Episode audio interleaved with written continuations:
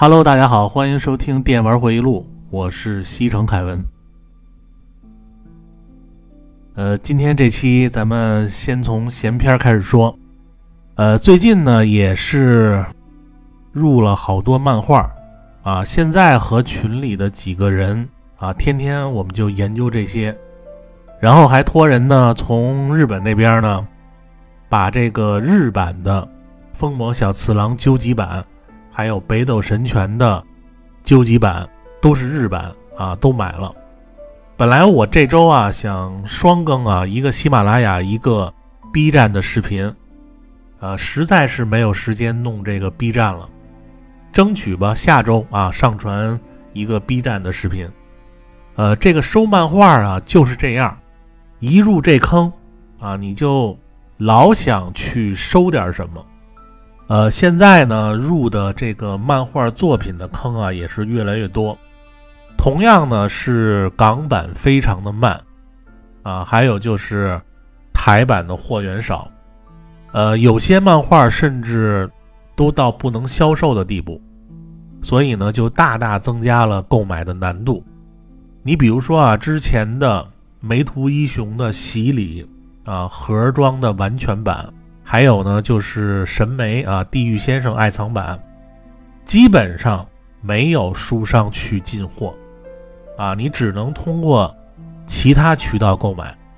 而港版呢，现在漫画的更新速度啊，就好像那个英雄无敌五代啊，你要打那个多人的大地图啊，每天那个读盘一样，你都睡一觉了。啊，不见得这天能读得过去，而且港版漫画一本一本出太慢了。其实有很多不错的作品啊，但是你想到还有二十多本啊，就以这个速度出啊，基本上你退休了不见得能凑齐，所以呢就直接劝退了。这个呢就是现在买漫画的环境，但是我一直说啊，读书呢。它是一种啊更高级的快乐，买书呢，也是一种更解压的方式。我从来呢都是认为这个书啊，它是一个高级的物品啊，尤其是漫画书啊，那都算那个紫色的物品啊。所以我觉得啊，有很多这个看到现在这种环境啊的收书的那些爱好者，也不用轻易的。去放弃，或者是出坑啊，还是要坚持自己的这个喜好。呃，时间呢，现在进入九月了，啊，我觉得《最后生还者》还是一个能把我拉回游戏世界的一个神作。我录这期节目啊是周三，我这次订的 PS 五盘，估计啊可能下周会到。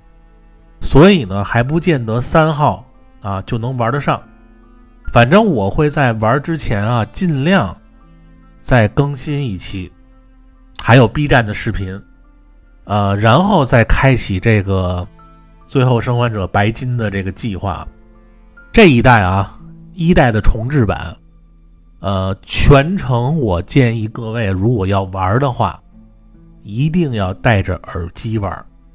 因为这个游戏环境声效做的是特别的好，其实《最后生还者》它也应该算一个恐怖游戏，尤其是潜行干那个寻生者的时候，啊，真的是那个心呐都提到了嗓子眼儿，而且你戴耳机玩，一定会听到很多你不戴时候的那种环境的声音，因为我玩恐怖游戏啊，只要这个游戏。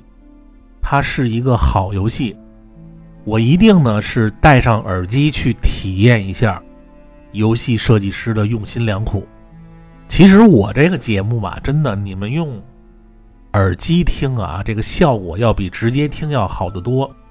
呃，很多这个中间的杂音呐，也都是经过修饰的啊。不信你们可以试一下。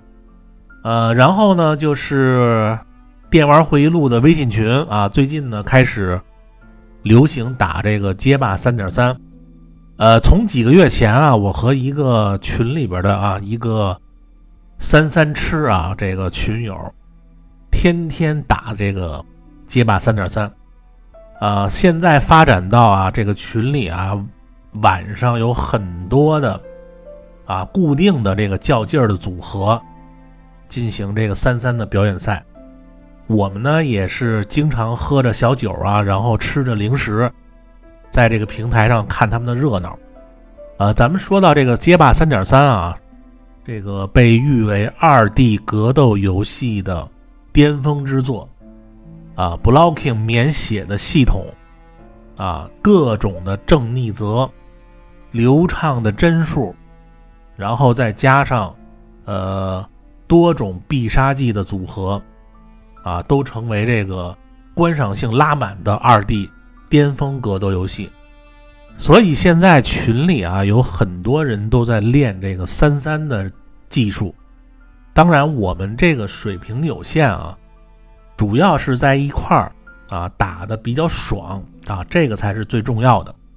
当然，我也是一直在等明年这个街霸六的上市出了以后啊，我会从这个街霸六的基础一点一点开始练。啊，我还是非常看好这个六代的。然后影视剧方面呢，最近也是刚看完这个阿汤哥的《壮志凌云二》，我只能说啊，这个剧情什么的不重要，因为这个片儿啊，已经把你所有想看的最爽的那个点都体现了，而且也是打这个回忆牌啊，有很多的镜头都是致敬经典的一代。所以我看完这片儿啊，我又激动的拿起这个黄牌空战啊，又玩了一把。呃，然后还有今年这个最期待的一个美剧，就是《黄石公园》第五季啊，应该是全剧最爽的一季啊。本来说是夏天开始啊，后来又变卦了啊，然后说到年底才开始上。啊，那就没办法了，只能耐心的等到年底。呃，那今天呢，咱们这个专题啊，把这个 N 年前的一个啊没说完的话题，就是吓得你关机的恐怖游戏下，给各位补上。呃，因为有可能这期也说不完啊，所以呢，我把之前的上和中啊。改成了数字，所以以后呢，咱们说到哪儿算哪儿。因为这个恐怖游戏啊，实在是太多了，尤其是 PC 上边的。你们听我给这个专题起的名字啊，其实吓得你关机或者是退出，是我玩这个恐怖游戏的一个真实的表现。你像我在玩类似像面容啊或者 PT 的时候。啊，就你在玩的过程中啊，你就会扪心自问，啊，我为什么要玩这个游戏？啊，你说我玩点那个格斗类的，啊，玩点模拟类的，玩点战棋类的，玩点什么不好？非要吃饱撑的受这个罪？然后你呢就会变得非常的愤怒。郭德纲不是说过吗？恐怖到头就是愤怒。之后呢就。一气之下关机退出，呃，我不知道你们是不是玩恐怖游戏也这样啊，还是就一直硬挺着。但是过了一段时间以后呢，你这个心里啊还是会想玩一下，就老想看一下这个后边这个游戏会发生什么，然后你又再一次的开机，又接着玩，然后当你又走到一个地方。啊，你自己都会觉得下一秒就会给你来一个猛的，真的是那种啊，就打心里边啊都不想玩的时候，啊，你又一次放弃了。我觉得这个就是一个衡量恐怖游戏最成功的标准，就是你又害怕，但是又想玩儿。所以今天呢，咱们继续啊，给各位过一遍，就是每一个平台上。比较有名的恐怖游戏。上回呢，我说到这个 PS 一上面啊，呃，咱们今天呢从这个掌机开始，掌机呢，咱们从这个 NDS 开始说，因为这个 Game Boy 呀，还有这个 GBA 上边，由于这个机能的限制，基本上还是以这个文字恐怖游戏为主。你像这个 GBA 上边的《寂静岭》啊，还有这个《彼岸花》。呃，《彼岸花》我不知道现在汉化了没有啊？《寂静岭》是有汉化的。还有你像这个《恐怖惊魂夜》啊，GBA 版，反正基本上都是围绕文字恐怖类型的游戏啊。但是从这个 NDS 开始，尤其是这个 3D 化可以在 NDS 上实现，所以在 NDS 上这个恐怖游戏的类型就一下变得多了。呃，咱们因为这个 NDS 和 3DS 这两个掌机啊，因为作为我重点要说的两台掌机，还没有说这个专题，所以这几期呢，咱们只聊上面的一些恐怖游戏。啊，有没说到的，各位可以留言补充。首先，我认为啊，NDS 上最恐怖的、最诡异的恐怖游戏啊，做的最好的一个系列就是《七日死》。呃，这个游戏如果没玩过的听友啊，我今天可以和各位仔细的说一下，玩过这个的。啊，估计你们也都感受过这个游戏的那种诡异的氛围。首先拿我来说啊，我在知道这个游戏之前呢，就在这个网上和网友啊，就听过这个游戏的一个都市传说。他这个传说就说呀，玩过这个游戏的人会在七天之后死去。啊，当时真的是这么说的啊，一点都没演绎，而且加上这个游戏的名字啊，“七日死”，啊，你还没玩它，就会有一种抵触的情绪。就这种诅咒类的啊，很多人都在身边啊，这个遇到过说这些故事的人。后来这个游戏呢被汉化以后。哦，对了，咱们先说一下啊，这个游戏呢是史克威尔艾尼克斯开发的，他这个广告的宣传主题啊，就是玩过诅咒的游戏，一周便会死亡，啊，就这个主题。当时一开始呢，这个游戏日文啊，那个年代呢也没有人会去玩，也看不懂。当这个游戏有了中文版的时候。啊，我当时也是这个封建迷信啊，我就等我一朋友啊，让他先玩啊，我算准了，嗯，压一周以后啊，这个人没事儿还健在，我才肯进入游戏。我今天呢，在这个节目里啊，也是绝对安利一下啊，这个听友一定要试一下这个，而且有条件的啊，你别用这个模拟器玩。一定要用 NDS 或者是 3DS 去玩，因为你要用掌机啊，你必须要把这个掌机竖过来玩。它这个游戏有点像那个恋爱游戏啊，《爱相随》一样，把那个 NDS 竖过来，上下两块屏幕呢，它会合成一个大的屏幕，然后通过这个触控笔来操作这个主角的。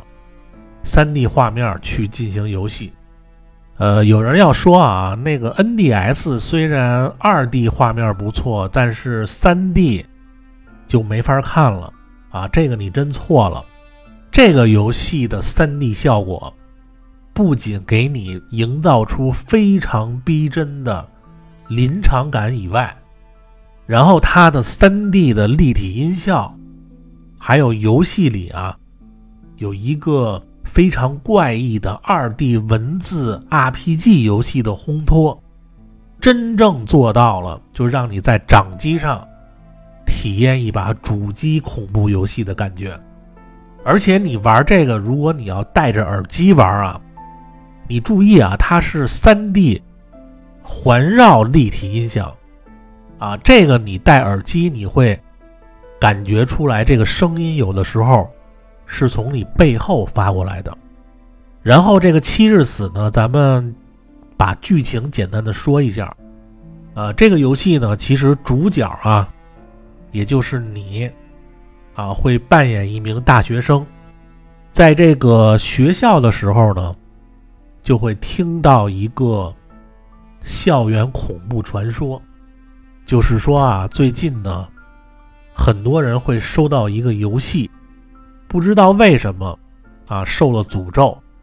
收到这个游戏的人呢，七天以后就会死去。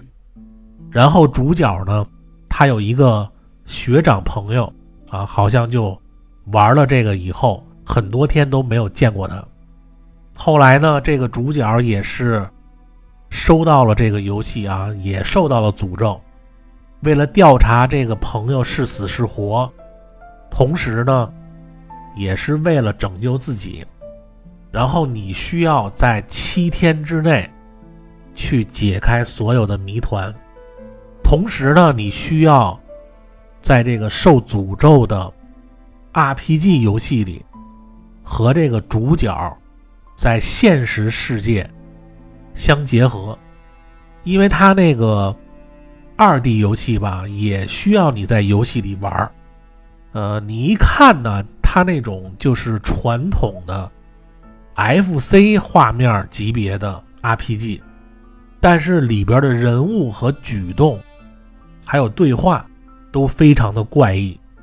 还有一个我记得啊，就这个游戏的现实的 3D 场景做的也是非常的恐怖，尤其是医院那关啊，让我印象深刻啊。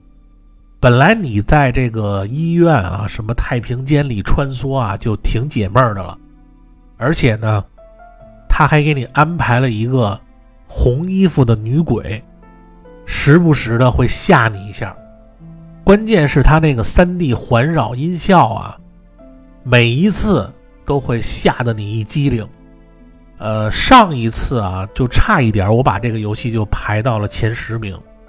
如果有不相信的或者是不服啊，你可以晚上试一下。心脏不好的。啊，不建议你去找死。然后具体的这个，咱们也不剧透了啊。呃，各位可以去游戏里亲自感受。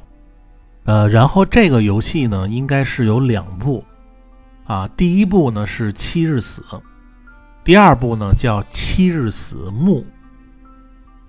呃，《七日死墓》呢是第二部，这个玩家呢还是要扮演那个倒霉催的大学生。这回呢，又是和他的朋友，还有女朋友一起卷入这个诅咒的游戏之中。呃，然后第二部它为什么叫目呢？就是眼目的目，因为主角他这个左眼经过上一次他好像升级了，可以看到一些不该看的东西，所以第二部这个牛逼之处还有一个就是。当你把 NDS 竖过来的时候，所显示左右的画面分别对应这个主人公的左眼和右眼，所以当这个左眼看到的画面就是 NDS 上面的屏幕，你会看到那些神秘之物。你们听我这么说。这个没玩过的，是不是一下就觉得这个游戏特别有意思？呃，但是我还是要说一下啊，这两个游戏真的会吓到你啊，所以呢，还是要想清楚再玩。然后 NDS 上除了这个七日死系列啊，还有一个系列呢，就是病房。呃，病房这个系列呢，和刚才这个七日死不同的是啊。它更像一个第一人称的寂静岭的类型，同样也是利用 NDS 上下屏幕的特点啊，你需要拿着一个手电筒，在一所废弃的医院里探险，找到有用的线索，然后去解谜。当然，你也会面对各种怪异的敌人，但是游戏过程中啊，你会像这个《生化危机》和《寂静岭》一样，拿到各种武器，不像《七日死》里你只能干害怕。这个呢，你就可以和他们去对着干。这个游戏的剧情啊，就比较老套了，基本上这两代都是这个主角啊，莫名其妙的，在一个医院里突然醒来。然后就是解开这个医院的秘密啊，这就是主线剧情。呃，这个游戏的音效啊做的还不错，画面呢你在 NDS 上玩啊是绝对可以接受。呃，然后它的二代这个画面会提升一点。总之啊，病房系列啊也是 NDS 上必玩的恐怖游戏之一。然后 NDS 上还有的动作类型的恐怖游戏啊，就是《生化危机》了。这个咱们就不用多说了。呃，除了这些动作游戏以外啊，还有呢，就是大量的文字类的恐怖游戏。呃，咱们今天在节目里边说几个比较经典的。第一个啊，就是这个恐怖校园。禁锢的都市传说，这个游戏呢，它是一个文字加二 D 探索类型的游戏，然后整个游戏中啊，加了大量能吓得你灵魂出窍的真人实景照片。我和你们说啊，就一般这种画的那种啊文字恐怖游戏还不是特别可怕，就怕这种真人照片的。就真人照片加 PS，再加上这个声效，真的，你看完以后啊，这晚上绝对让你念念不忘。你不信，你可以去网上看几张啊。然后这个游戏剧情呢，也是这个经典的日本都市传说为主。主角呢，她是一个斯斯文文的女高中生，呃，她呢，呃，收到了很多的。怪异恐怖的短信，啊，根据这个短信的内容呢，指引这个女学生和她的闺蜜们，啊，去探索。在 NDS 上啊，这个游戏呢是分屏玩的，上边的屏幕呢是显示真实的照片，下边呢就是二 D 横版，啊，你可以控制这个女生啊去各种场所去探索。游戏里呢有大量的分支。而且最后一章啊，需要你必须达成所有的最好结局，才能进入。所以这个游戏啊，还是非常值得一玩的。呃，除了这个呢，还有一个纯文字故事的，啊，叫超恐怖故事《青之章》。这个是我经常给周围朋友安利的一个文字游戏，尤其是女生。因为这个游戏啊，它的画面的人物啊，都是那种就和《恐怖惊魂夜》一样，都是那种剪影人。画风呢，也不是真实的照片，而是那种矢量图。但是这个游戏呢，它纯靠这个故事和声效，会让人不知不觉感到异常的恐怖。呃，青之章啊，基本上都是。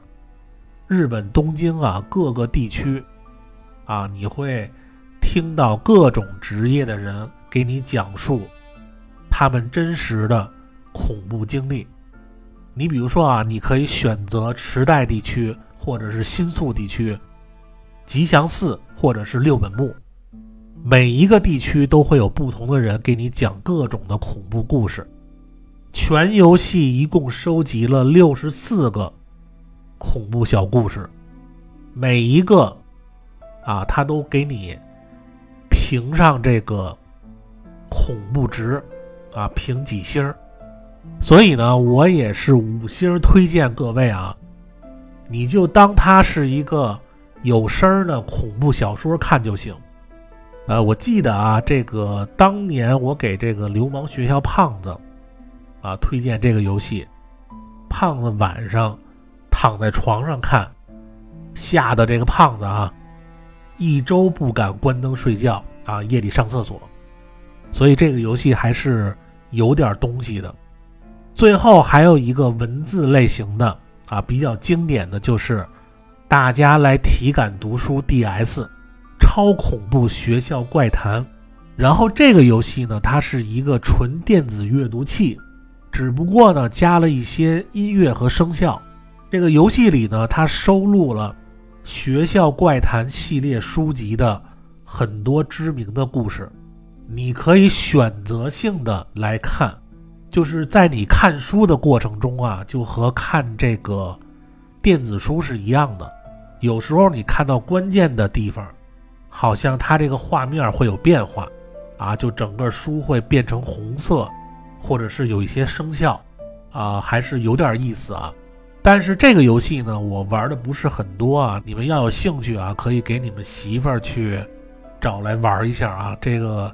里边的书是真不少，因为有很多人啊，经常把这几个游戏啊，就我刚才说的啊，《青之章》啊，还有这个恐怖校园给弄混了。其实呢，这是三个游戏。我今天呢，在节目里啊，给大家都一一说清楚了。最后还有一个啊，NDS 上恐怖的 3D 游戏叫《废弃病房》。这个也是一个三 D 啊，这个恐怖加解谜类型的，但是这个游戏呢，我觉得它这个画面有点一般，导致这个游戏整体啊不是说特别的害怕，和刚才说的那个七日死啊，那简直就跟这个这个糟老头唱歌啊和这个维也纳合唱团相比啊，都不是一个等级的。然后这个 NDS 其他的恐怖其实也。不算恐怖类的啊，只能算推理类的。你像这个极限脱出啊，九小时、九个人、九之门，还有这个黄昏旅馆、二幺五房间，还有这个藤堂龙之介、侦探日记等等，其实这些都应该算推理解谜类型的。咱们等做到这个 NDS 专题的时候，再好好的给他们排名和介绍。哦，对了，还有一个就是。NDS 上啊，呃，比较另类的一个游戏叫《斯隆与马克贝尔的奇妙物语》。其实这个呢，它不算一个恐怖类型的游戏啊，它算推理类型的。呃，因为它所有的故事啊，都属于那种海龟汤题目的类型啊。海龟汤各位肯定都听过啊，非常经典的推理游戏啊。一个男孩走进一家餐厅啊，喝了一碗海龟汤以后呢。他就自杀了，呃，想探索这个故事的原因呢，这个游戏呢会通过你提问，让你摸索出真正的情节，但是这些肯定都不算恐怖类型的游戏啊，呃，反正今天咱们把这个 NDS 上啊几个比较经典的都和大家捋了一遍，然后今天的节目呢，这期时间也差不多了啊，节目最后呢。呃，感谢一下上期节目打赏的听友。呃，首先呢，就是这个首长稼轩啊，作为这个微信群里的管理员啊，不仅经常给节目一些鼓励啊，还带领这个群友拼死健身，真不愧是军人出身啊。还有就是听友转角九四二啊，不知道这哥们儿进没进微信群啊？呃，感谢你的红包。还有就是奶骑士。